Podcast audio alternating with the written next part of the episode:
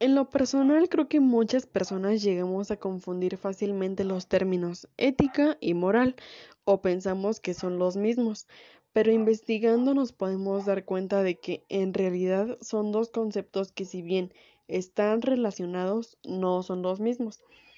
La moral son todas aquellas costumbres y normas que una sociedad establece con el fin de implantar una buena convivencia entre todos aquellos que le integran.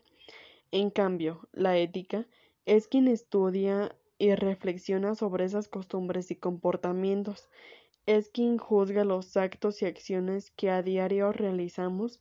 para poder así determinar si son buenos o malos. La ética la practicamos de manera cotidiana, pero la mayoría de las veces somos inconscientes de ello.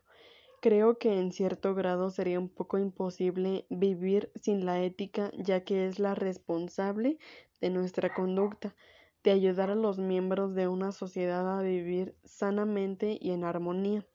ya que se encuentra en todo, absolutamente todo, desde pequeños y simples actos como los que realizamos de niños, tales como mentir,